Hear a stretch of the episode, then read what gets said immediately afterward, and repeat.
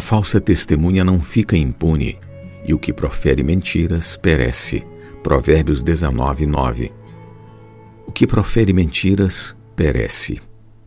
Para justificar a crucificação de Jesus, os principais sacerdotes e todo o sinédrio procuravam algum testemunho falso contra ele, a fim de o condenarem à morte. Mateus 26, 59. A sua sentença de morte foi decretada quando Jesus declarou que eles verão o Filho do Homem assentado à direita do Todo-Poderoso e vindo sobre as nuvens do céu. O sumo sacerdote determinou: é réu de morte.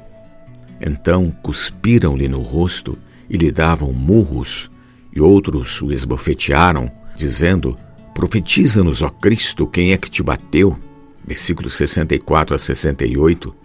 No Velho Testamento, José também foi vítima de falso testemunho da mulher de Potifar, e esse o lançou no cárcere.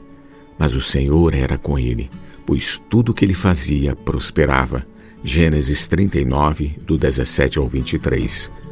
Você pode pensar que nunca deu um falso testemunho que resultou na morte de alguém ou na prisão dele. Mas é bom refletir se alguma vez prejudicamos o nosso próximo com o que falamos ou pensamos. Mesmo quando fazemos alguma crítica, podemos até estar com a razão, porém as consequências podem ser imprevisíveis ou até desastrosas. Não temos o direito de fazer tropeçar um desses pequeninos pelos quais Cristo morreu.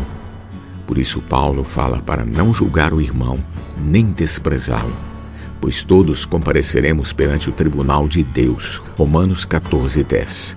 Por isso, deixando a mentira, fale cada um a verdade com o seu próximo, com vistas à edificação e à produção de paz.